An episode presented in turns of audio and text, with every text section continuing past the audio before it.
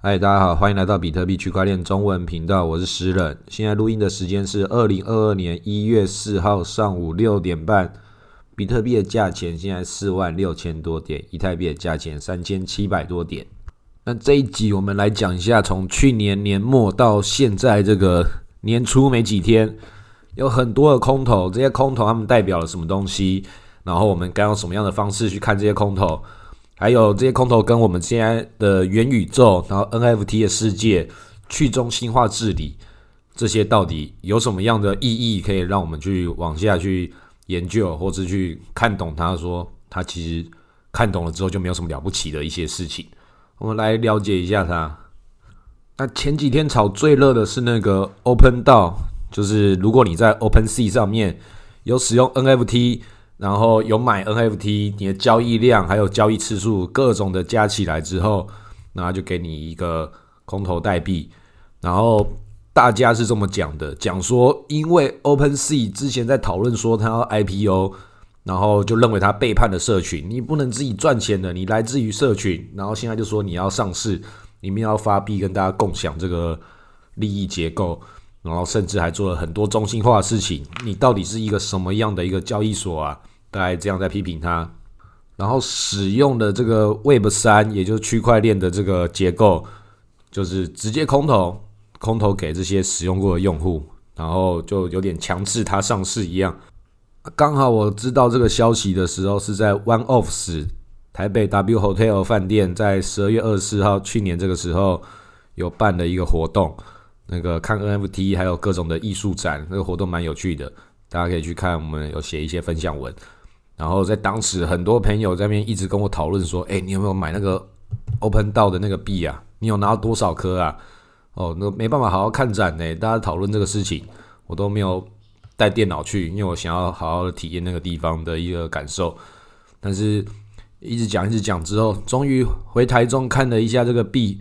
然后又同时又有 gas 到，就是你花了多少 gas fee，你会得到多少的它的那个 gas 到代币，还有那个 radar，不知道那个是什么东西，好像是一个 D App 的一个观测网站。总之，这些币都一个一个投出来，然后一个一个我去看。我只有 Open 到的有领，那还可以换到一些以太。那其他的，你整个东西看起来，啊比那个信用卡回馈一趴差不多啊，就是信用卡回馈一趴这个概念，哪有差别？所以大家不要被这种奇奇怪怪的这个市场的一些事情就影响了。那会被影响的人，通常都是没有参与的人才会被影响嘛。哇，在里面。私人投这个什么发财了，拿到一笔空头，那个谁谁又拿到一笔空头，怎样看起来好像这边钱很好赚。那实际上你看到的这些钱很好赚的，跟你真实的钱好赚在哪里？它是完全不一样的事情。你没有参与的时候，很容易看看不出来这个本质，然后就用错误的方式去理解它。就像是很多人讲这个 NFT 是一种社群经济，然后元宇宙里面是一个内在经济的这种循环。大家讲起来都讲的都很直接，都很好像很明白这是怎么一回事，但实际上在里面各种的高买低卖的这种炒作行为也还是存在。所以如果真的是那样的话，为什么大家做的事情跟真的是那样的讲法的过程会这么的不一样呢？那就是因为有一些是这种投机的人，有一些是真的在里面建设的人，所以所有的就是两条这个不同的价值观。在循环的时候，就是要看你能够带领的多少跟你有同样理念的人一起在这个社群里面一起往下发展。但很明显嘛，现在很多的 NFT 的一些专案都在放那个 Discord 的那些推广链接，然后叫那个你的用户去那边帮你点赞、帮你宣传，然后可以得到空头白名单，可以抽奖机会，然后可以干嘛干嘛之类的。那这些所有事情就在打造一个乌合之众的群体嘛？那。我们的社团里面还有我们的这些审核贴文，都可以看到一大堆的每天每天一两百则那个删除都按不完的一个讯息，都是做这些推广码的研究。那我并不是在这里说，哎，我好生气哦，这么多推广码来耽误我的时间，而是告诉这些用户们，这些事情大家都可以不用去参加啦，你去帮他打工，打工完之后，你终于得到白名单，然后白名单是你有。投钱投资送钱给他的机会，我实在是不知道这种游戏为什么会有人还愿意这样子玩。这新的世界竟然要自费打工诶，帮别人做事情要先付钱呢，然后付了钱之后还要再跟着这个社群按照他的规则，然后同时又讲说是去中心化，不觉得这种事情很好笑吗？但是我们人类就这么可笑，继续做这种事情。在搭建这个阶级，同时又在这个阶级之中，明明就是在底层，但是就去帮这个前面的人，去帮他们自己的那个世界去搭建的更稳稳定，然后自己还付钱，然后没有得到东西，然后只是得到一个不确定的可能性，而且这可不可能的不确定的性性质还多了好几层，然后你觉得说你每件事情这些都做了之后，总有一个会中的。那为什么不要再去做一些更确定一点的事情？像比特币就很确定呐，啊，一样也很多不确定呐。但是这个不确定之中有它的合理性，至少你不是去当人家的小弟嘛？当家自费当小弟，这个事情真的是我觉得我不能接受，而且我不能够接受这种叫做一个社群，这就是一个很奇怪的一个组合。那在这里面。也很明显的就是，大部分在里面都没有赚到钱的事情，但大家还是持续去做。这可能就大家讲，在二级市场中，总是有一些你永远都数不清的这些韭菜，重复做这种像 NPC 一样的事情，然后把自己的青春跟资产都丢给这个大海，丢给这个市场。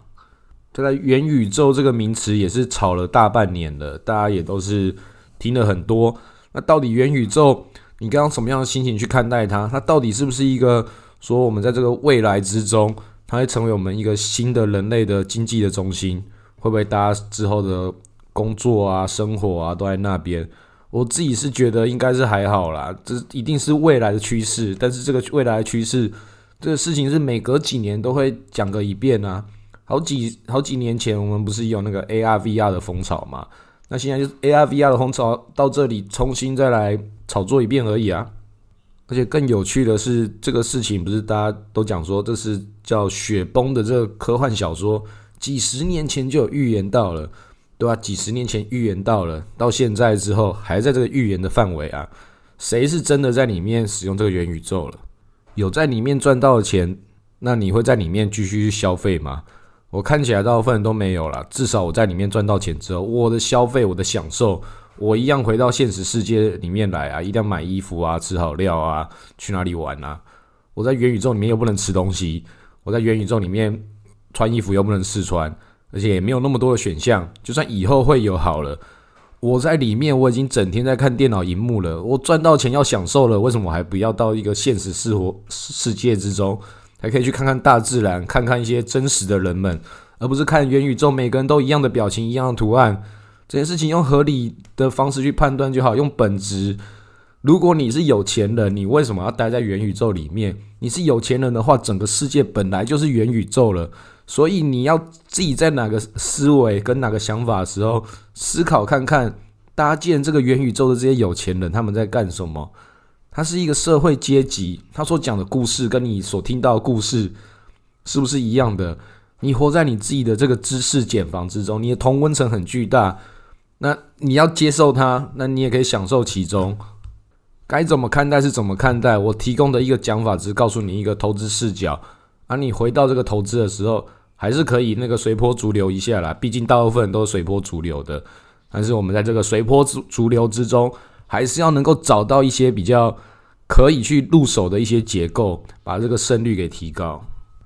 那我这里先讲一个案例分析，一个叫 NFT Worlds NFT 世界的一个项目。那这个很可惜，我之前买的时候没有跟大家讲，然后它这几个礼拜算是暴涨的几十倍。那我自己会投资它的原因，是因为它名字取得好嘛，然后再也是像素风，更重要的是它是麦块体系的，它搭建在麦块的开源的一些结构上面。那这样的结构之中，我认为有合理性，所以我投资了。那我要告诉大家，我在这里赚到钱，针对这里赚到钱，但不代表说我就是很精准，投哪个赚哪个。每个人投资 NFT 或投资各种事情都是一样。我也有布局，其他是没有赚钱的。那它以后会不会涨，也是有机会。有没有一些是归零的，也都是会有。那这种投资本来都是这个样子，投几个中一个，然后中了之后赚到钱了，再转投资往下去去投，一层一层结构的把它打开来，就只是策略性的一个布局而已。那你一直在这样的方式往下做的时候，并不是说赚到这么多钱就觉得哇，这些钱好像是哇纯赚的纯利。要扣除掉前面的成本跟之后往下布局的，前面投五个，这边中一个，那这边中一个拿出一部分获利，还是要往下投资再去投五个，那那五个又不是每个都会中的，所以这全部弄起来拉开来看的时候，那获利其实也没有到真的大家想象中的这么高，就像是你在其他地方看到一些 NFT 的 KOL 网红，有些人就讲了哪一个然后涨啊或什么的，他有没有讲一些？然后没有涨的也是有啊，但是大家都会去选择性的忽略，因为大家都希望自己在这里可以成为暴富的其中一个。那等你真的尝尝到甜头了，看到某一些之后，那你再玩久一点就会知道了，并不是每一次都会这样。它长期之中会达到一个合理的一个常态，然后更长期之中一定会遇到熊市，再把你之前赚到的再把它抹平，变成一副就是什么事情都没有发生一样。那这是对大部分人来说啦，市场每一次一定都有这种更迭，才会有一些比较厉害的人、强壮的人，慢慢的成长茁壮，一定要经历过这个打压，再成长，再打压，再成长，就像是这个比特币一样。所以你在这里要赚到钱，跟会不会赚到钱，都不是你的运气好不好，都是你能不能生存下来。然后你只要能够生存下来，你才有机会的去撞到那一个可以让你往下成长的运气。但同时，也是你会继续往下生长，去承受更多的风险，因为你变大了。你变大之后，你所有这个投资结构，你所面对这个市场所影响到你的部分就会更多了。因为你如果什么东西都一无所有的时候，不景气不会影响到你呀，熊市也不会影响到你呀，因为你本来就什么都没有啊。但当你有了什么时候，那些有了什么，你就会影响这个结构，这个结构也会影响你更多。所以要投资 NFT，就是去找到这种影响的交互界面比较多的地方。那现在 NFT 里面那些比较成功的项目，都是那些强强联手，然后再加上一些这个社群营销跟这些白名单还有媒体的这些宣传。那在这个结构之中，你就决定你自己是在多早的时候加入这个体系，什么时候帮他们免费打工的。如果你很早就加入，很早就帮他们去当他亲卫队，帮他宣传。帮他宣扬他的好的话，哦，这样是一个理性结构。但是扩展到更外围的时候，外面那些人是不是能够一样参与到这个内在的福利呢？是不是可以创造这个你所得到的红利？外面的人也可以得到一样的这个可能吗？这就不一定了嘛。那这个故事还是大家还是继续讲的这个，希望所有人相信。那这个说故事的人已经比听故事的人还要多的这个世界的时候。那你觉得 NFT 的世界它这个东西是稳定的吗？很明显是不稳定的嘛。所以一样从外面的逻辑去找到可以内在经济里面可以参考的，一样是那些房地产啊，然后那些权利，把这些事情外面发生什么，就走到 NFT 的世界里面来，把它重新再演一遍，然后那些阶级啊，那些权利全部都会重新演一遍。人类世界就是这样，我们无法避免的。所以这里该怎么投资？那你就是跟房地产一样，你有看到可以买的、买得起的话，就一个一个买。那现在 NFT 里面有很多不同的土地，大概我现在看起来五六个比较头部一点的。那现在我买了一个 Realms，这是跟那个 Loot 前面那个文字游戏里面的那个宇宙，就给你一些文字档，然后说这个是代表什么火焰剑，这个代表金币，然后前阵子暴涨一波。它这个宇宙又扩大了。前几天推出了这个它的这个土地，那土地哦，昨天就暴涨一波。我刚买它刚好涨两倍，但是这个涨两倍，并不是这个我买的特别好，而是这几天这个市场正在复苏，然后再来是它也是新的，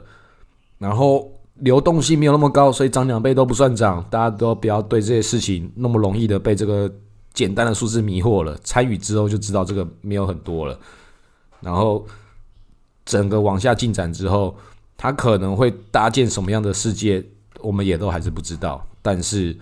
土地这件事情，旧世界有什么逻辑？新的世界重新再演一遍，大家想象力会只停留在这个阶段，先配合大家这个阶段想象力，看一下想象力会走到下一个什么故事。但是你这些事情这么做都是合理性，但还是要回过头来看到你更大的投资结构，比特币是什么样的方式。等到比特币走到熊市之后，这些事情都不会存在，这些事情都是下一轮重新再重新检视他们的价值有没有意义的地方。那现在他在这里是先做野蛮生长，那这种野蛮生长有能力参与的话就参与，之后有没有这种机会不知道，但没有能力参与的也不要错过，因为他之后还会有其他的故事重新再演给你看，那之后会继续往下演，演到你看到都腻了，就跟那些 AR、VR 现在元宇宙一样，那些炒作的事情大家都自己心知要肚明，之后该怎么做，下一轮牛熊会重新给你一个上演故事的机会。好，今天录到这里，谢谢大家。